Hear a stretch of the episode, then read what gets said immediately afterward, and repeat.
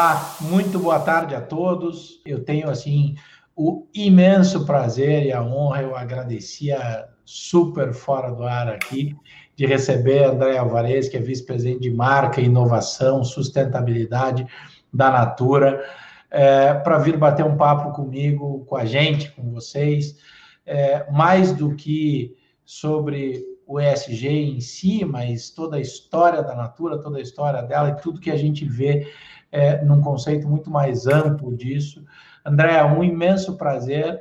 É, desde o dia que a TT voltou de Austin, falando de, de, de é, é, quando minha sócia teve com você, é, de tudo que vocês falaram, é, eu, eu, eu esperei muito pelo momento em que a gente pudesse fazer esse bate-papo. Muito obrigado, é uma honra ter você aqui comigo. Imagina, o prazer é todo meu, de verdade. André, eu acho que a gente pode começar falando sobre. É, é claro que a gente fica feliz, a gente que olha para isso há muito tempo, mas é, o, o, o, tema ESG ficou muito quente ao longo dos últimos meses. É, acho que globalmente, mas aqui no Brasil, principalmente, a gente viu uma, em termos relativos, uma mudança muito profunda é, é, da quantidade de gente que aborda o tema ou que trata o tema. É, eu queria que você contasse um pouquinho é, é, da visão de vocês, da tua experiência com isso e do conceito de espectro aberto do ESG mesmo, como que vocês se posicionam, como que você vive, tendo debaixo de você numa organização reconhecida globalmente pelo, pelo, pelo compromisso é, é, com essas premissas, é, como que é, contextualiza um pouco para as pessoas entenderem que o que, que, vai além dessa sigla, né? Na vida real, o que, que o, o, o que, que acontece no mundo ESG numa companhia como a Natura? É, bom, eu acho que primeiro a ideia de, de você, a ideia por trás de ESG, quando bem implementado e quando feito da forma, na minha opinião, correta, ela é uma revisão do próprio capitalismo, né? É de fato é uma evolução de, do, para um capitalismo de stakeholders, é, aonde você é capaz de compreender é, o resultado do seu negócio não a partir de uma monovariável, que é uma monovariável financeira do lucro, como a gente hoje o mede também, e sim olhando todo o impacto que o seu negócio cria para a sociedade, do ponto de vista ambiental, social e aí a governança entra como um componente importantíssimo para assegurar que as práticas e a forma como os negócios estão sendo conduzidos são as de mais elevado nível, né? E por que, que isso é importante? Não, acho, não só é importante, eu acho que para criar resiliência para o próprio negócio ao longo do tempo, é, porque de fato, por mais que a gente tenha escolhido ler é, o nosso balanço, né, é, de uma forma míope, ou estrita e restrita, muito é, ancorada em premissas de monovariáveis, né? De monovariáveis, o fato é que os nossos negócios têm impactos que vão muito além do que a lente com a qual a gente escolhe ler os resultados. O que tem sido muito interessante é que nos últimos muitos anos, mais de 30, 40 anos, a compreensão de que é, essa leitura talvez um pouco limitada do, do impacto e, e, e, assegurando e achando que o único papel social da empresa e, único, e a única medida de valor real desse negócio é a lucratividade, só a lucratividade,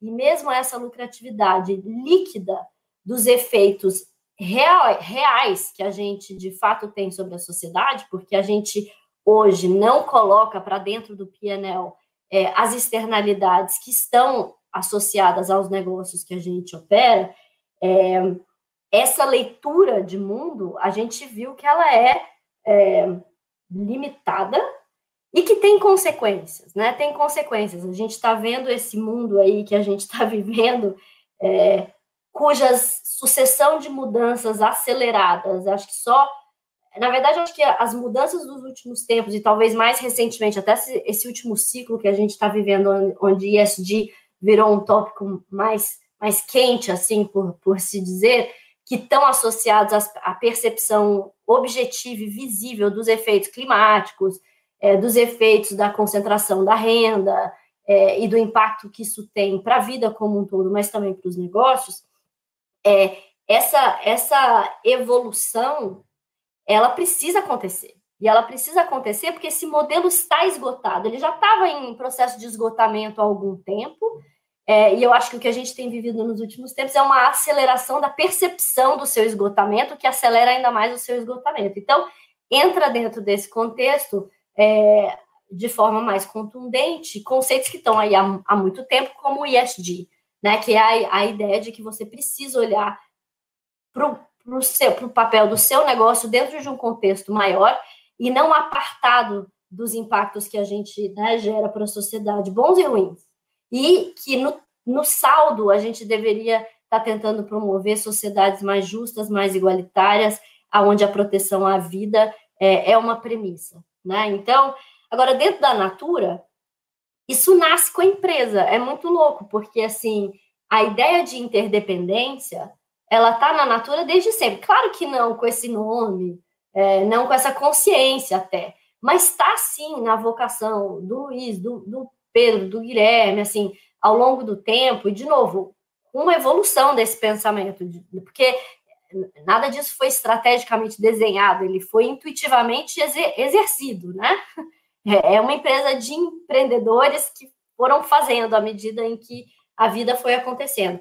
Mas algumas premissas estão no negócio desde sempre, desde sempre. Assim, a Natura se notabilizou por escolhas de modelos organizacionais não padrão, né? A escolha pelo modelo da venda direta, que é uma escolha que vem de um princípio que era o, a paixão pela cosmética e pelas relações. Então, escolher um modelo relacional onde a consultora de beleza é um componente agregador de valor inclusive naquele produto que chega para a casa do consumidor, não só é a escolha por um sistema de distribuição é, pulverizado e compartilhado, que pode ser uma forma da gente ler o modelo de, de venda direta, mas ele também é um conceito de um modelo de valor compartilhado, onde a relação também agrega valor.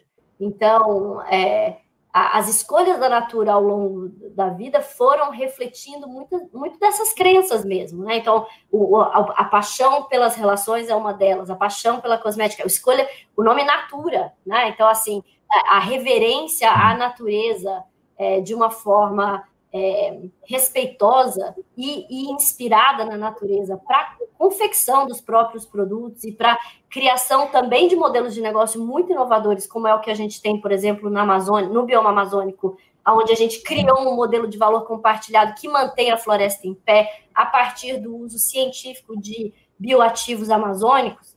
É, tudo isso se deu porque as premissas que norteavam as decisões de negócio eram premissas diferentes daquelas que muitas, a maioria das empresas, eu acho que adotou no último século, né? Aonde é, uma busca por maximização de certas linhas do PNL, né? maximização de variáveis e, e, e a não compreensão das suas interrelações criou o esgotamento de matérias-primas, criou o esgotamento de pessoas, é, criou a concentração de renda, é, criou a depressão que as pessoas estão vivendo e criou uma série de efeitos colaterais. Claro que não, não é o capitalismo e seu modelo per se que faz isso, mas, de certa forma, os modelos de negócio respondem um pouco a esses estímulos, muito a esses estímulos. A gente está inserido nessa cultura, né? A maximização do resultado no curto prazo, sem as implicações de acumulativas de sucessivas escolhas de curto prazo que colocam em risco a longevidade e a sustentabilidade econômica, inclusive, do negócio no tempo, né? Então, eu acho que tem uma série de coisas que, que de certa maneira, configuraram para que a Natura sempre tivesse sido um pouco diferente e tivesse escolhido também inovar a partir dos desafios socioambientais existentes, e isso criou uma vantagem competitiva, na minha opinião. Sim. uma vantagem competitiva de resiliência de modelo hiperdistribuído e a gente viu que nessa pandemia isso foi fundamental, assim, assim a nossa capacidade de rapidez de resposta é, que veio de anos de digitalização da, da, da venda direta, mas não só, ela vem dessa tecnologia social distribuída. É uma tecnologia social o que a gente tem. Se ser capaz de se relacionar com 1,8 milhão de pessoas diariamente é, e estimulá-las a ter comportamentos que estão alinhados com uma é, intenção é, de geração de, de valor de um negócio, é uma tecnologia social absolutamente sofisticada, absolutamente sofisticada. Sim. Assim como ela é uma muito sofisticada a tecnologia social que a gente tem para conseguir é, comprar insumos de 5.300 famílias na Amazônia. então, assim, até, você, né? até Aí, porque... Desculpa. Não, pode falar. É, até porque é, é exatamente isso que você está descrevendo traz é, é, complexidades nas relações, que nenhuma delas é binária ou, ou, ou sequer de baixa complexidade, que o pilar da sustentabilidade. E eu acho engraçado, porque é, é existe uma associação direta é, é, da, da, da, do termo sustentabilidade a algo diretamente ligado, um só ao meio ambiente, né? É, é, é, e outro como se fosse um limitador de escopo ou, ou, ou algo que, que é, restri fosse restritivo. E, e tudo que você está descrevendo mostra que na prática não tem nada de restritivo, é exatamente o contrário, porque ele, porque ele acaba forçando o desenvolvimento sustentável no conceito de longo prazo a partir da aplicação é, de soluções é, criativas e perenes, né? Com... Exatamente. Eu acho que esse termo que você trouxe é muito bom, complexidade. Eu acho que esse também foi um dos males, assim, do último século. Quer dizer, teve coisas boas que veio disso, mas, assim, um dos efeitos colaterais é da excessiva simplificação das coisas, né? A gente tem uma tendência de querer simplificar o complexo, mesmo quando ele não é possível. As coisas são complexas, a complexidade está inerente no modo de vida. Então, se você resume situações complexas a coisas simpli simplistas, você não resolve, você só posterga o problema. Sim. Você não resolve o problema. Quando você permite que a complexidade, entre no seu modelo de gestão, ela pode ser mais difícil e às vezes pode até demorar mais, mas ela tem uma capacidade de resiliência, durabilidade e sustentabilidade infinitamente maior infinitamente. Claro que seria mais fácil para a gente lidar com um grande comprador na Amazônia do que com 5.300 famílias. É Sim. evidente que seria. Assim, lembra que eu faço uma previsão de demanda pensando em no Brasil, né? Se eu considero todos os países para onde a gente vende, mas só no Brasil, mais de 5.500 CEPs, porque a gente chega em todos os CEPs do Brasil inteiro. Imagina que eu tenho que acertar no dia certo, a entrega certa da caixa na casa da consultora de beleza, que tem que combinar esse creme de mãos que é feito de castanha do Pará, que é, sai lá do Pará, de jegue, de barco, de não sei o quê, com a cor do batom que está sendo produzido no céu, para chegar no CEP certo, no dia certo, com base no pedido que ela fez. Assim, é hiper complexo e sofisticado você acertar isso, ter um nível de serviço excelente, como a gente tem. Então, é, torna. É, só que isso é curioso, porque assim, essa complexidade que eu acabei de descrever, ela não é evidente para quem pensa na natura. Porque a natura, você tem que entender a natura e entender o modelo de negócio para entender o que está por trás desse sucesso, que não é de hoje, é de 50 anos, né? É, e, e, é, e, é, e são muitas variáveis que garantem esse sucesso. Mas voltando para as premissas, que eu acho que é legal a gente voltar, tem três outras coisas que eu acho que a natura faz muito diferente. Um é sempre ter entendido a, a relação interdependente das coisas. É uma das crenças fundadoras. É, tudo é interdependente. Essa é uma crença fundadora. Então, quando você entende interdependência, porque você gosta e preza relações, você busca olhar o sistema e não as variáveis isoladas. Você até olha a variável, mas você olha o sistema como um todo. O que cria uma capacidade de gestão sistêmica mais possível. Porque a gestão ISD, ela é uma gestão sistêmica. Ela Sim. é uma gestão de, de muitas variáveis, da sua interdependência e da sua interrelação. Então, isso é uma das coisas que eu acho que ajuda muito. A segunda coisa é a, a, a compreensão de que nada disso funciona se não tiver voltado para modelos de gestão eficientes. Então, não, isso não é um discurso bonito que está na parede, a interdependência ou a, ou a essencialidade. Ela é algo que a gente vive na prática. Os indicadores de negócio que a gente avalia frequentemente, eles olham um todo mais complexo do que só a lucratividade. Sim. Então, você precisa ser capaz de, de, de ler isso, você precisa ser capaz de monitorar para poder gerir. E a Natura foi uma das empresas pioneiras em publicar o Environmental PNL, né, uma metodologia que a, a, a, segunda empresa no mundo, porque foi o grupo Caring o primeiro que fez, e a Natura, inclusive com o mesmo escritório da Price de Londres, que, que concebeu essa metodologia, a gente, a gente adaptou e, e adequou, né? E é uma metodologia que tá, né, work in progress, ela tá evoluindo a cada dia. E a gente é, é chegou bem perto agora do SPNL, aonde a gente está sendo capaz de analisar de fato é, e monetizar toda a nossa matriz de materialidade positiva e negativa do ponto de vista social, que vai gerar o nosso integrated PNL, porque a gente quer sim é, ter isso como um modelo de gestão, aonde a gente está é, cotidianamente olhando de forma integrada os impactos sociais, ambientais e financeiros para suportar tomada de decisão. E reporting para stakeholders. Sim. Porque é isso, esse para mim é, é, stakeholder capitalism materializado num spreadsheet, sabe? Num balanço. Uhum, Sem ser um discurso, ele é você lê o resultado de um balanço olhando o seu impacto em capital humano, capital social e capital ambiental monetizado em lucro. Sim, é sensacional, sim. É, mas o, o, o, o, a linha do profitability é tratado como a consequência de estudo e não o inverso, né?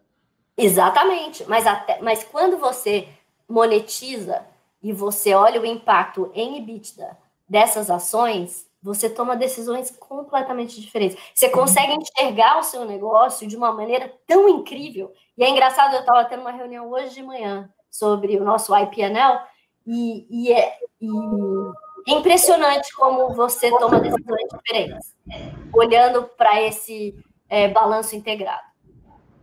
É, né? O, o, o, bom, a gente falava um pouco antes de, de, de, de entrar no ar aí, um, é, exatamente um pouco sobre tangibilizar é, é, esses aspectos. Eu já entro nesse ponto, mas é, é, eu queria citar o seguinte: um dos, um dos, talvez, não sei se o mais, mas um dos mais respeitados autores é, sobre o tema de, de, sustentabilidade corporativa, Robert Eccles fala muito sobre o quanto, se, o quanto se trata de impacto de transformação dentro das companhias, uma vez que você adere a essas premissas e entende é, é, essa diferença. A materialização que você está dizendo, que você está citando, que vocês vêm fazendo isso e tangibilizar isso, eu acho que é fundamental. A companhia é uma companhia global, de capital aberto, né? Então, tem aí, evidentemente, as suas as suas, os seus desafios e as suas é, é, é, obrigações de, de, de reporte, mas eu acho que o, o existe uma tendência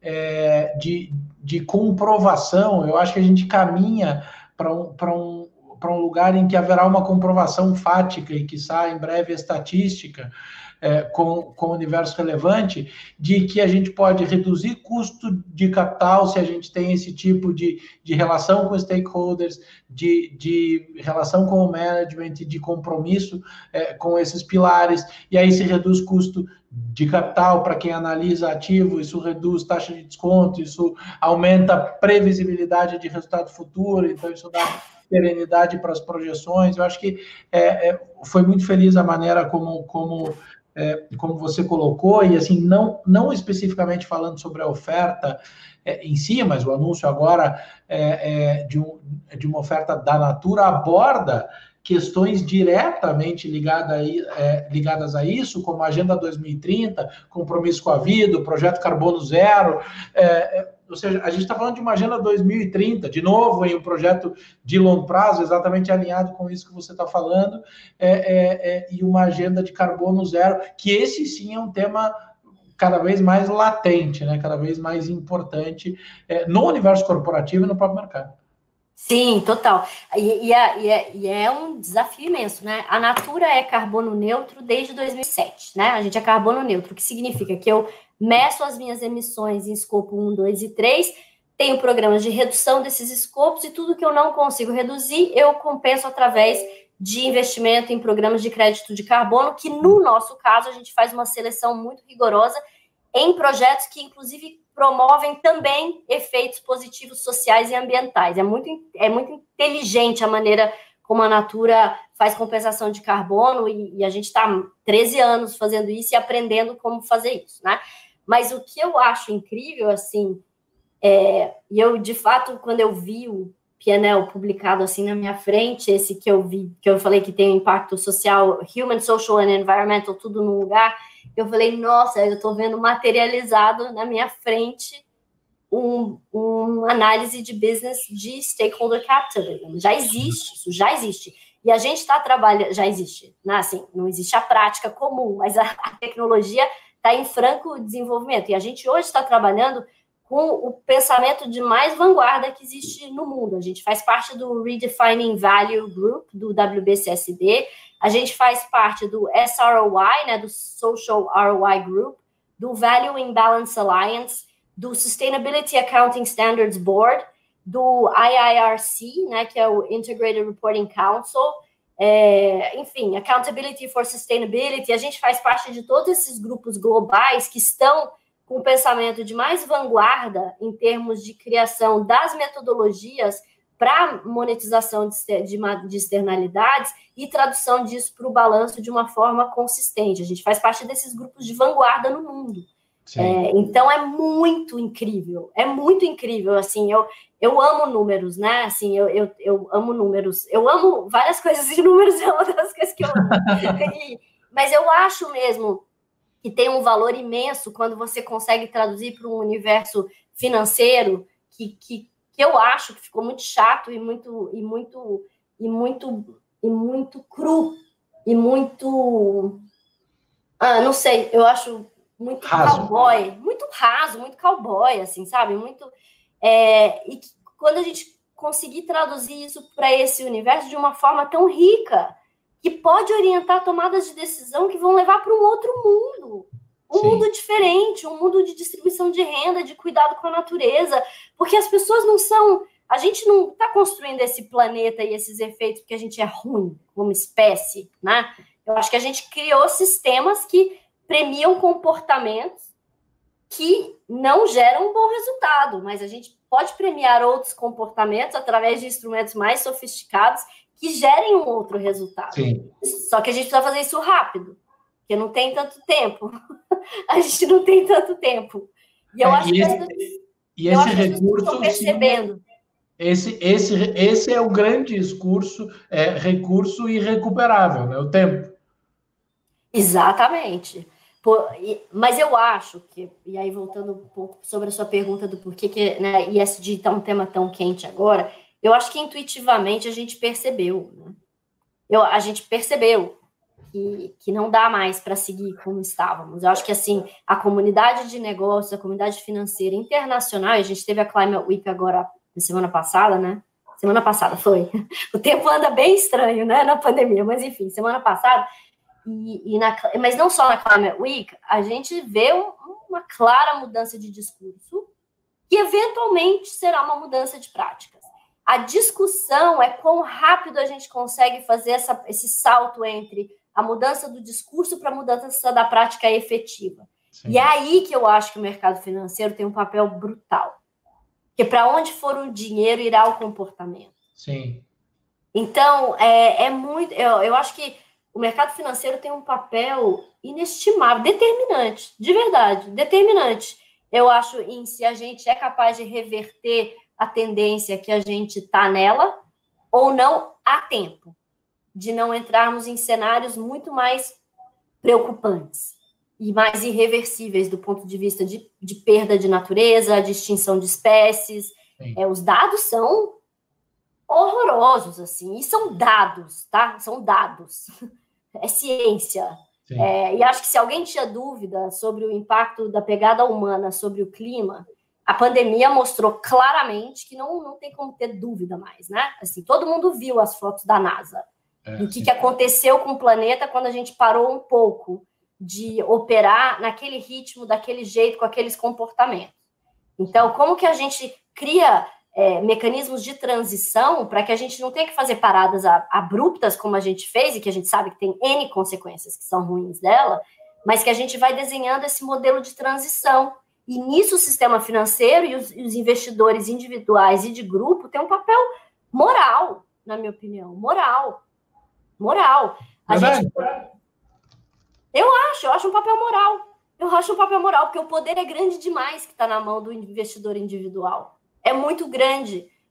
E o, o investidor individual ele segue comportamento de manada. Então você também precisa criar referentes que mostram e sinalizam outros comportamentos para que a gente possa ter outros comportamentos de manada acontecendo e não e não aqueles que vão no, no sentido da destruição.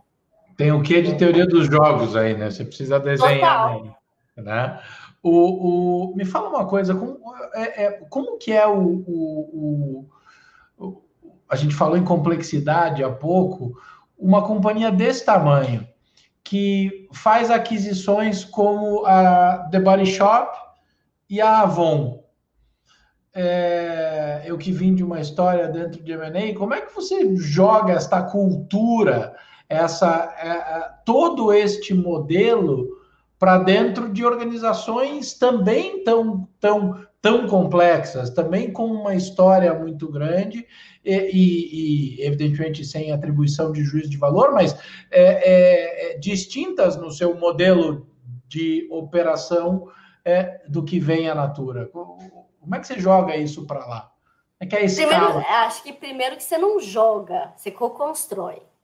E a cultura que emerge é, ela, é uma, ela é uma evolução, ela nem é a cultura da natura original e nem é, ela é algo que surge a Bom, enfim, isso é a abordagem que a gente tem como empresa. Há outras formas de adquirir e integrar. No Sim, caso da Natura, a gente tem é, seguido um caminho da da co-construção, tanto que o grupo e a holding Natura Co, o é. And Co, é baseado na colaboração, na co-construção, no compartilhamento, né? E, e, essa é uma premissa desse grupo. Ela é uma premissa desse grupo. O que não quer dizer que as sinergias que têm que ser capturadas não serão capturadas, mas do ponto de vista da cultura, existe, eu acho, na Natura, um, um profundo respeito pelo outro. Até porque se a gente acredita em relações, a gente nunca poderia fazer aquisições sem respeitar os princípios da relação, que é o respeito ao outro. Sim. E, e a gente tem um respeito profundo pelas culturas da Body Shop, da Aesop e da, e da Avon. Profundo. E essas aquisições, mais do que aquisições do ponto de vista financeiro e econômico que tem o seu sentido, elas são aquisições que também partem da premissa de valores compartilhados. Claro. Tem muita coisa compartilhada. Eu trabalhei no desenho da, do, do, do da Natura Co como brand, né? E, e, e, a gente encontrou tanta coisa em comum, tanta coisa em comum de valores que talvez estavam perdidos aí pelos últimos anos de onde essas companhias estavam ou passavam, mas que são muito fáceis de resgatar porque eles fazem sentido. E a outra coisa que eu acho que também acontece é que esse, essa narrativa do propósito genuíno ela tem adesão, as pessoas Sim. querem. As pessoas querem propósito. Então, se você respeita a identidade daquela companhia e você faz um convite para um propósito maior, as pessoas vêm bem mais rápido do que a gente imagina. Não precisa ser é, uma, uma abordagem de conquista, sabe? De conquistador, de colonizador. Sim. Não é essa, não é essa abordagem. O, o, quando você pensa em, na multiplicidade de mercados, né, sendo uma companhia global é, lidando com, enfim, todos esses aspectos que a gente falou, mas com, com produtos tão, tão, tão sensíveis e tão particulares, as grandes diferenças culturais. É, do lado, usando os seus, os seus chapéus, do lado da marca e da inovação, também são, são, são desafios importantes, né? De identificação é, das características e das peculiaridades de cada mercado e da capacidade que você tem que ter de transmitir esses valores, não só no conceito, que eu acho importantíssimo e fundamental, e, e é o tema da nossa discussão, mas é, é, transmitir isso claramente nos produtos, é, é, preservadas as diferenças de mercado a mercado. Essa deve ser uma jornada também é, altamente desafiadora, né, André? Ela é, mas é uma jornada muito legal, assim, porque a. Eu vou falar mais especificamente de Natura, né? Mas a Natura, os seus produtos nascem de discussões filosóficas que são meio universais. Só que depois elas são traduzidas para convites específicos, né? Sim. E aí sim, claro que em cada mercado, a tradução disso para uma expressão objetiva de fragrância, de textura, de olfativo, de categoria mais desenvolvida ou menos desenvolvida, marca mais conhecida ou marca menos conhecida, as nuances estão lá. Mas, por exemplo, pegando um dos produtos mais icônicos da Natura, que é Cronos, né? Que é o, o, o creme é, anti, é, anti-sinais que a gente tem, uhum. a marca que trata de skincare. É, Cronos é, uma, é um ponto de vista da Natura sobre a relação da passagem do tempo e a beleza e a mulher. E ele nasce numa época onde as, a indústria de beleza prometia a juventude eterna, e Cronos vai para o mundo com o nome Cronos, que é o deus do tempo, e com uns números bem grandes assim na embalagem, falando 30 mais, 40 mais, 50 mais, 60 mais, 70 mais que era um grupo invisibilizado pela, pela indústria de cosméticos até então e que continua sendo muito, tipo, né? tipo you can't fool time, né? É, mas era um dos produtos que mais vendia na época chamava Forever 27, é, Eter, Eterna 27. E era um blockbuster de venda mundial, mundial. Agora pensa, você tipo, você passou dos 27, você pula de um penhasco, porque se, se não ficar nos 27, você não tem mais vida como mulher, né? Assim, e é uma promessa mentirosa. Sim. Ninguém fica eternamente com cara de 27, nem deveria, não seria nem saudável que isso acontecesse. Sim. Mas, enfim, é, então, isso, que é essa, essa, essa discussão mais de uma tensão humana universal, isso é, trans, isso é do mundo, não é exclusivo do Brasil ou do México ou da Argentina.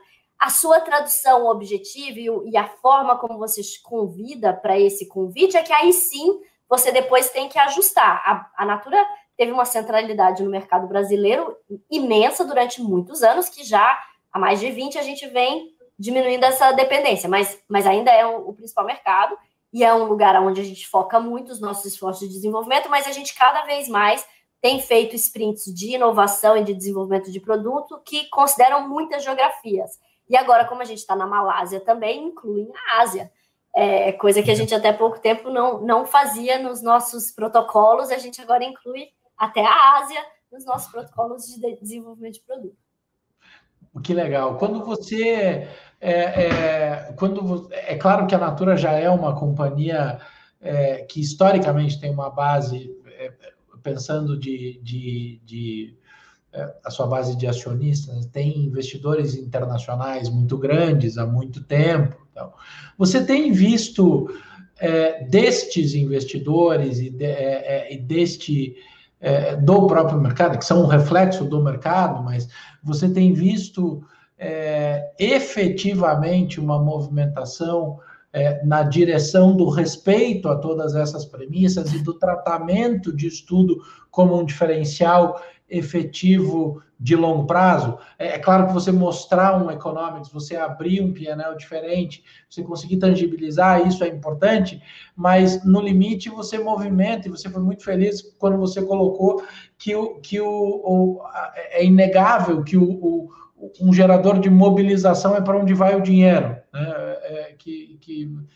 negar isso não, não, não, é, não parece razoável. Você tem visto globalmente isso é, acontecer, quando vocês se reúnem, vocês é, é, veem isso tratado como de verdade um diferencial no processo de tomada de decisão do investidor, não do, não do investidor admirador, mas daquele que de fato compromete o capital, é, reconhecendo esses valores como diferenciais?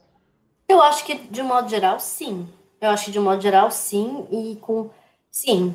Esse, por exemplo, esse é um comportamento que eu acho que na Europa já está muito mais avançado é, nos Estados Unidos crescendo, aqui talvez ainda emergente, mas, mas eu acho que sim, acho que existe uma consciência cada vez maior e um interesse cada vez maior por entender. Eu acho que antes ele era um, ah, um by the way e para curiosos, um tema para curiosos. Eu acho que agora ele está entrando na pauta de uma o que a gente vê é uma busca importante por tentar entender melhor. E eu acho que esse interesse genuíno por entender melhor significa que no tempo isso deve sim se traduzir cada vez mais em ação e tomada de decisão. Claro que tem diferentes razões pelas quais os investidores entram no mercado em companhias e o que é mais de curto prazo ou de longo prazo. Então, mas eu acredito que sim, eu acredito que sim. Isso tem sido o interesse está maior por entender mais. Entendi. O, há uma. Há uma é, é, quando a gente fala de é, é outro tema super importante e, e, também muito discutido recentemente aqui no Brasil, particularmente nas últimas semanas, o tema da diversidade também é um ponto é, é, que, é, que a Natura faz refletir naquilo que ela faz internamente, desde talvez desde é, a sua concepção, né? dentro do management, dentro da estrutura, dentro de tudo. É, esse, esse, fala um pouco da maneira como vocês olham para isso, como vocês endereçam e quanto isso muda a, o andamento da companhia, a gestão e essas coisas. A diversidade também é uma crença fundadora da Natura. A crença na diversidade é uma crença fundadora da Natura.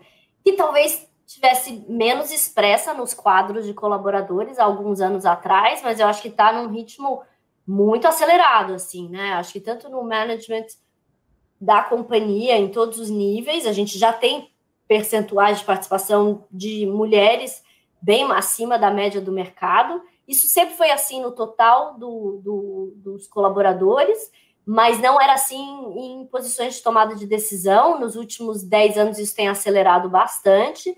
Do ponto de vista de inclusão racial, a gente ainda está muito longe, muito, é um gap que a gente vê claro, é, assim como outros grupos subrepresentados, populações nativas, indígenas, refugiados, enfim, outras. É, é, uma outra agenda da Natura histórica é, é, pessoas com deficiência, a gente tem políticas bem agressivas de inclusão é, para pessoas com deficiência em vários níveis da organização, inclusive adaptando os espaços para a maior inclusão, então isso também já é uma agenda de alguns anos, é, mas, mas assim, mas em racial, principalmente na discussão racial, a gente ainda tem muito que caminhar. É, a gente já está uns quatro anos nessa agenda racial é, e, e, ela vai ganhando potência, né? Porque você vai fazendo os movimentos, ele vai ganhando potência. Agora, é, eu acho, e, e é em sendo uma crença fundadora da Natura, que a diversidade é o caminho. Porque se a gente precisa de respostas diferentes das que Sim. têm sido dadas. E as mesmas pessoas não vão dar respostas diferentes, estimuladas do mesmo jeito e com a mesma composição. Então, a gente precisa mudar a, é, a composição da tomada de decisão para que a tomada de decisão seja diferente, porque no limite é isso que a gente precisa, que tomemos decisões de forma diferente das que a gente vem tomando no, no passado. Uma parte disso é você ter informação que te guia em outra tomada de decisão, a outra é você ter gente que pensa diferente em fóruns de tomada de decisão. E acho que nem preciso citar as 250 publicações que já foram feitas e que mostram que empresas mais diversas são mais inovadoras, é, mais duradouras, né, ou têm uma maior capacidade de gestão do risco, têm melhor governança, é, enfim, que, tem mais lucratividade. Então, não, não falta o caso de negócio para que a inclusão aconteça. Falta, eu acho que um estímulo mais objetivo é, para mudança né, e ações afirmativas mesmo. Porque você não muda uma tendência Se você quiser acelerar o processo da mudança, você tem que mudar a força que você está aplicando para aquilo. Senão, você demora 200 anos para mudar, que é o que também todos os estudos mostram, né? Se a gente for na toada que está hoje, vai demorar 200 anos para ter o mesmo número de mulheres em condições iguais, negros, então, putz, sei lá, eu deve ser a mesma coisa, de longo. Então, se a gente não está satisfeito com esse timeline, a gente precisa aplicar esforço no sentido de acelerar esse processo de mudança. Isso você só faz com ação afirmativa, não tem outro jeito. Não tem outro jeito. Você tem que mudar critérios de recrutamento, você tem que criar condições para inclusão. Então, por exemplo, a Natura foi a primeira. A Natura criou um berçário dentro da Natura há 27 anos. Essa é uma ação afirmativa clara se você quer ter mulheres trabalhando dentro da sua empresa, gente. Desculpa, Sim. mulheres são mães. Elas Sim. têm que ter filhos em algum determinado momento da vida. Se você cria uma barreira, uma impossibilidade para ela continuar trabalhando e criar seus filhos, você não ajuda a mudar essa tendência. Então, isso é uma ação afirmativa. E assim como essa, tem N que a gente precisa fazer no processo de, de, de, é, de contratação. A gente revisitou agora em vários programas nossos, a gente tirou língua inglesa e, for, e alguns critérios de formação a gente conseguiu ter mais de 50% de participação de negros nos quadros que entraram. Entendi. É, essa é, esse também deve ser um desafio, é, é, e aí está mais ligado à própria, a própria, a própria discussão que a gente tinha sobre os mercados, mas é, essa inclusão, essa característica inclusiva no, no processo de desenvolvimento de produto e de inovação, que é outro negócio que está é, é, é, diretamente ligado é, à tua responsabilidade. Total, até porque, é, bom, a gente cria, a maior parte dos nossos produtos são para mulheres, né? A maior parte, não todos, tem muita coisa para homem também, mas a maior parte é, para mulher. se você não tem esse, essa lógica incutida dentro do processo de desenvolvimento, você está provavelmente cego para muitas coisas, né? Porque a gente tem o repertório que tem em função da vida que teve. Então, e se a sua vida não inclui certas sensibilizações, você não tem como enxergar. É uma Sim. paisagem que você não enxerga. Você olha para ela, mas você não vê. Sim. Você não vê. A questão racial é uma, né? Quantas vezes a gente olhou para fotos e mais fotos e mais fotos e mais fotos que ausentes de negros, ausentes de mulheres e parecia tudo normal. Ah, não, é assim mesmo. Não, não é assim mesmo. Podia estar muito mais colorido esse mapa e essa foto. E a Sim. gente nem vê, não enxerga. Sim, exato, exato. André, assim, acho que sensacional a maneira como, como a gente conseguiu trazer essa visão. É, eu, de longe, não tinha intenção nenhuma de entrar em nenhuma questão econômica específica, de resultado ou de detalhe econômico financeiro transitório, pontual da companhia. É uma grande honra ter você aqui comigo. Meu muito obrigado. Deixo aberto o espaço para você finalizar, transmitindo uma mensagem que você imagine ser importante. Recado dentro de toda essa crença. Parabéns por todo esse ciclo e esse projeto tão, tão, tão, tão efetivamente inovador que vocês vêm, vêm tocando. Obrigada. Quero agradecer de novo de verdade parabenizar vocês por estarem trazendo essa pauta, é, que é, na minha opinião, vital mesmo. E IEM é urgente, e urgente.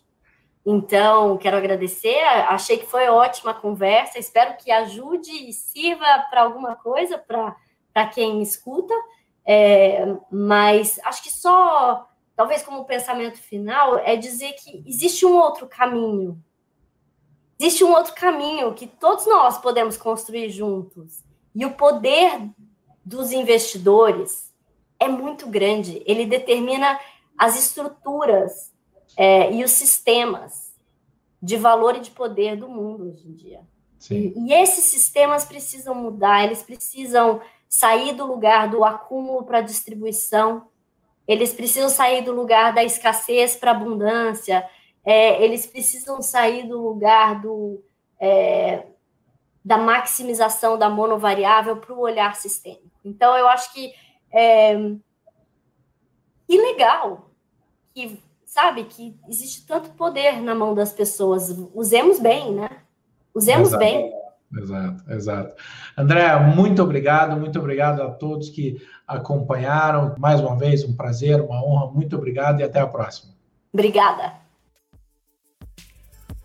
Você ouviu mais um podcast Eleva. Fique por dentro de todas as informações mais relevantes do mercado. É só se inscrever no site www.elevenfinancial.com ou seguir a Eleven em qualquer uma das redes sociais. Esperamos você no próximo podcast Eleva.